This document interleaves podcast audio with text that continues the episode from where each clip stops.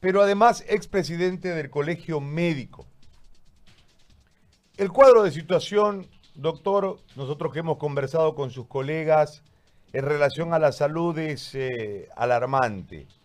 La población asustada, los días corriendo, errores en la compra de equipos, errores en la política eh, de encarar el, eh, el virus en estos momentos y una situación en la que uno está en el medio como ciudadano y observa y es como que no hubiese hacia dónde poder pedir eh, auxilio.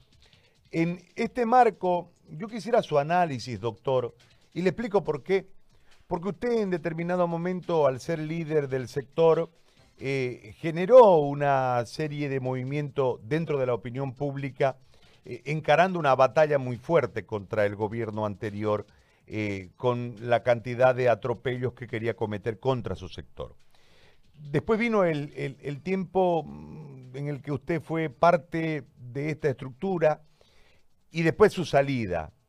Y los errores continuaron y el, y el tema hoy no es lo mismo que en el día uno o dos de la cuarentena. Hoy la situación es mucho más grave porque el número es mucho más alto y en apariencia esta semana va a ser crucial.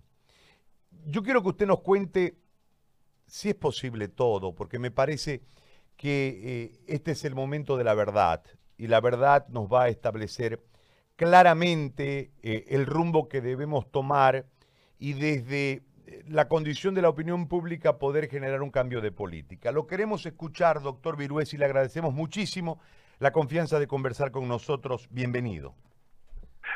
muy buenas tardes, José Gary. Siempre un placer poder conversar con usted Creo que ese es una situación bastante crítica y que nosotros hemos tenido la, la, oportunidad de poder, eh, como usted bien manifestaba, estar desde defendiendo eh, los derechos no solamente de un sector de profesionales en salud, sino denunciando la deficiencia de un sistema de salud que ha sido olvidado por todos los gobiernos.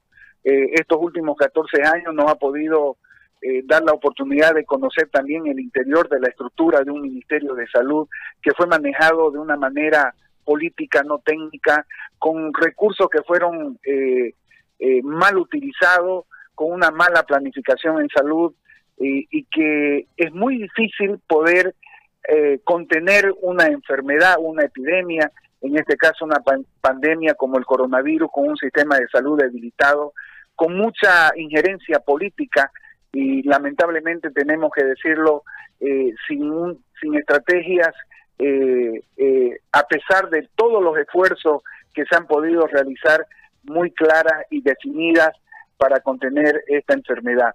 Creo que Bolivia fue uno de los últimos países en poder recoger la experiencia del continente asiático, del continente europeo, del continente latinoamericano y eso nos debió y, nos sirvió de, punto de partida para establecer estrategia de contención eh, a esta epidemia.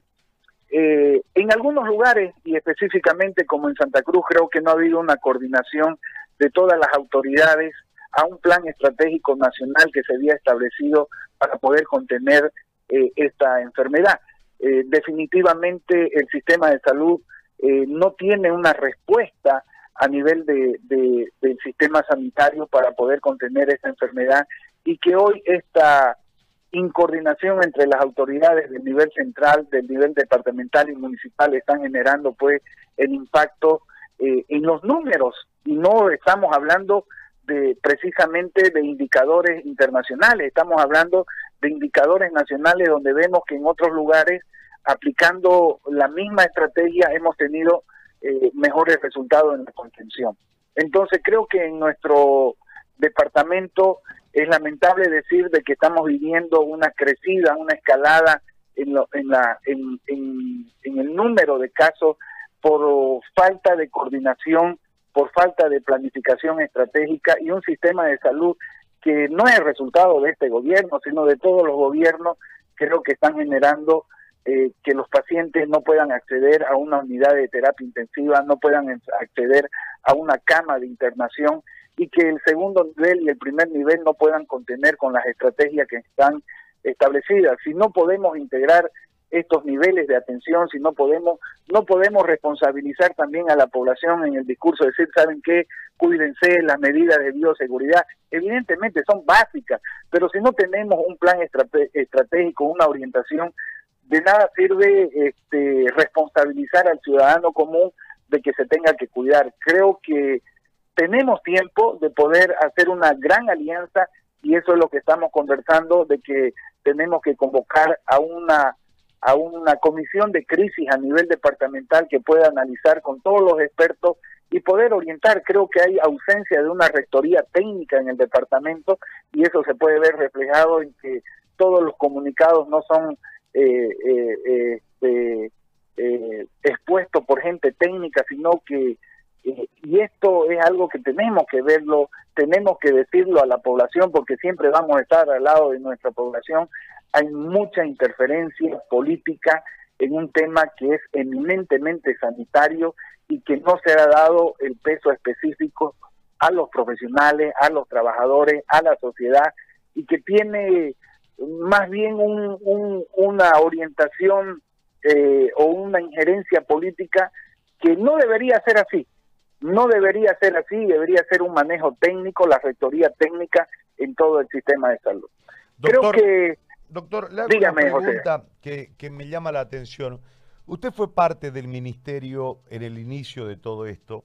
Usted habla de que eh, los tiempos le permitieron la experiencia de otros continentes a Bolivia eh, recoger esa experiencia y desarrollar una política de Estado para eh, encarar el momento. usted fue parte de esa política que no llevó a un buen puerto. Yo le pregunto eh, en ese marco, porque hubo un, cambio de, ministerio en medio de la pandemia, algo que a nosotros nos llamó la atención. Se fue Cruz y se fue usted. Eh, ¿Qué pasó? Ustedes habían desarrollado una estrategia. ¿Qué tenía esa estrategia? Eh, porque se anunciaban los test. Yo recuerdo bien que dos o un día antes de que se vaya el ministro Cruz, él anunciaba de que de 120 test al día íbamos a subir a, ¿cuánto? Mil al día, algo así, mil al día, eh, etcétera, etcétera, y de repente lo sacan. Que me parece que por ahí podía circular eh, la contención de esta situación. Eh, si nos puede explicar el detalle de qué fue lo que ocurrió en ese momento y por qué ustedes que habían encarado el inicio de la política de Estado para esta contención terminan fuera. Bien, creo que es importante mencionar que el Ministerio de Salud, ya cuando se conoce de la situación de, de, los casos que se generaron en China y se fueron propagando por el continente europeo, eh, se fueron tomando las previsiones y se hace una un, un, un trabajo coordinado con todos los ministerios y prácticamente nosotros presentamos un, unas guías una propuesta técnica para poder eh, contener en, con toda la deficiencia que tiene el sistema de salud, porque también es bueno recalcar que el sistema de salud eh, no está, no estuvo eh, a la altura de poder responder a esta epidemia. Evidentemente se trabajaron en planes estratégicos como el primer pilar que era el tema de diagnóstico. Los métodos de diagnóstico constituyen un pilar fundamental y hubieron eh, una serie de estrategias precisamente en poder fortalecer eh, los laboratorios tanto públicos como privados para poder contener esta epidemia. No olvidemos que Senetro era el único centro, después habilitó eh, Cochabamba, La Paz y se fueron dotando de, de, de equipamiento y es algo que nos preocupa aquí en Santa Cruz que tenemos un termociclador y que lo enviamos ya casi dos meses y hasta hoy está funcionando. Nos preguntamos por qué nos preguntamos por qué no funciona y esto es algo que la población tiene que conocer y exigir. Hemos hablado con, con el colegio médico de que pueda eh, eh, entrar en funcionamiento a la brevedad posible, porque son los mismos equipos que tiene ese metro y que se han distribuido al distrito 5, al remanso y que no funcionan hasta la fecha. Entonces, eh, el tema de aislamiento, el tema de internación, de fortalecimiento, cuando hablamos de los respiradores, nosotros hicimos un trabajo junto con las sociedades científicas, se hicieron las especificaciones con los terapistas de las eh, de los de las características que deben tener este equipamiento. Evidentemente, hay una gran demanda en el mercado internacional, hay una, una serie de requisitos que las entidades financieras exigen, eh, como el Banco Mundial, el Banco Interamericano de Desarrollo, la burocracia de este país hacen que se haya eh, retardado las compras y, bueno, también tenemos que decir que esto ha perjudicado en, la gestión de poder eh, enviar aviones como recién se ha hecho, eh, enviar a, traer los equipos, a traer... Entonces, toda esta situación eh, ha influido en una respuesta demorada, no diremos tardía, pero demorada para implementar y fortalecer el sistema de salud. Creo que fue un, un momento de donde eh, los profesionales somos más técnicos que políticos y mejor fue dar un paso al costado cuando vemos que eh, existen muchas trabas, existen otro tipo de situaciones en las cuales este, están por encima de la visión técnica que teníamos como, como ministerio y preferimos dar un paso al costado para eh, evitar este tipo de situaciones que se están viendo hoy. En la desesperación se han adquirido algunos equipamientos que no responden a la demanda del, de, la necesidad y creo que eh, eh, preferimos dar un paso al costado antes de seguir en, un proceso que sabíamos que eh, no estaba muy técnicamente manejado. Doctor, Doctor buenas tardes, le saluda Jorge Áñez. ¿Cómo está Jorge? Un gusto escucharlo. Igual, eh, bueno, usted marca en lo que está diciendo que hay una carencia de un plan estratégico para el manejo de la emergencia en esta pandemia. Marca también una eh, interferencia política muy fuerte y una secuencia, por supuesto, de errores que han sido consecutivos y que nos han llevado a un descontrol eh, del, contagio. Ahora, le pregunto, ¿cuál sería el replanteamiento desde su criterio netamente técnico? Mire, eh, creo que hasta, hasta hace un par de semanas eh, no se podía este, establecer con, con claridad los lineamientos que había eh, establecido el Ministerio de Salud en cinco pilares fundamentales como diagnóstico, aislamiento, hospitalización, seguimiento de contacto, fortalecimiento de la terapia intensiva. Y aquí la alcaldía municipal ha presentado un plan estratégico que consideramos que, es importante del plan, eh, eh, eh, es importante mencionar que está aliando, lineado al plan estratégico nacional. Entonces, si nosotros consideramos que esto es una enfermedad que se tiene que contener en el primer nivel, en el segundo nivel, y fortalecer el tema de las terapias, de la internación, el tema de aislamiento, hasta hoy no podemos entender por qué no se ha fortalecido en nuestro departamento el tema de aislamiento de los casos positivos, en fortalecer los albergues, los hoteles. Si bien la ciudad de La Paz tuvo ese tema eh, tan sonado del Hotel Radisson, pero no es solamente habilitar a albergues sin que tengan las condiciones de bioseguridad para el personal, para, eh, la persona que va a ir a internarse, a aislarse. Entonces, esta es una estrategia que se desarrolló en todo el mundo, utilizar los, complejos hoteleros para internar a estos pacientes. No es un invento en Bolivia, fue parte de una estrategia internacional. Creo que hoy todavía estamos a tiempo de poder eh, eh, fortalecer el tema de los aislamientos, de los casos positivos, el tema del primer nivel.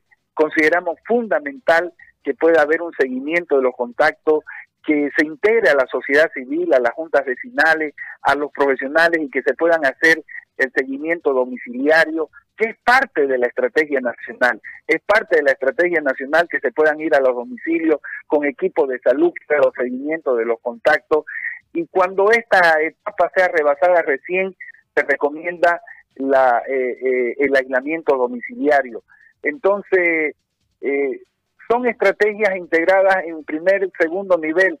Las camas de internación en primer nivel, creo que el 80% de esta de estos enfermos va a ser contenido en su domicilio, va a ser contenido en, en, como una enfermedad que no va a necesitar internación. El 20% hay que fortalecer los hospitales de segundo nivel, de tercer nivel con sus terapias intensivas, con sus eh, salas de internación y creo que eh, está ya todo escrito, el plan estratégico está escrito y es cuestión de coordinar acciones entre todas las autoridades para poder fortalecer la gestión que al final al cabo va a beneficiar y va a contener la epidemia, ¿no? Es decir, usted está, eh, usted es partidario de que se retome ese plan estratégico, perdón, y no, no se replantee la cosa en este, ante este escenario. Yo creo que esto es algo dinámico, es algo dinámico y que lo que el protocolo que se ha podido establecer hace un par de meses atrás ha ido variando en cuanto al, al, comportamiento de la enfermedad. Hoy estamos viviendo en Santa Cruz una escalada tremendamente preocupante porque hoy vemos que el, eh, el, la internación, la capacidad de terapia intensiva está siendo sobrepasada, los pacientes no están pudiendo acceder ese 20%, ese 20% que va a necesitar 5% de terapia y un 15% de internación no está pudiendo establecer a la infraestructura sanitaria. Pero no es solamente eh, esperar que los pacientes lleguen a los hospitales, también tenemos que hacer eh, la contención en el primer nivel, es decir, si no establecemos el seguimiento del contacto, si no establecemos un tratamiento oportuno en el primer nivel, no vamos a no vamos a ser simplemente proveedores de pacientes a tercer al tercer nivel. Entonces, creo que ahí está lo que está fallando, la falta de integración de los niveles de atención de esta enfermedad. Es decir, yo tengo que trabajar con mi primer nivel, haciendo las atenciones domiciliarias, el seguimiento de contacto, eh, haciendo los métodos de diagnóstico. Si aumento mis métodos de diagnóstico, voy a tener más casos y más seguimiento de los pacientes. Creo que estas estrategias ya están establecidas. No es solamente fortalecer un tercer nivel, la terapia, la internación, sino un 80% lo voy a contener en mi primer y mi segundo nivel. Y eso, las estrategias así están delineadas por la Organización Mundial de la Salud, por, por los expertos que precisamente están recomendando este tipo de estrategia. Al margen ya de, de que si damos algunos medicamentos que, que, están eh, eh, eh, de moda utilizarlo, pero creo que la estrategia básica es priorizar el primer nivel para contener ese 80% que es lo que se está desbordando y alimentando ya los números y alimentando las camas de internación y de terapia intensiva.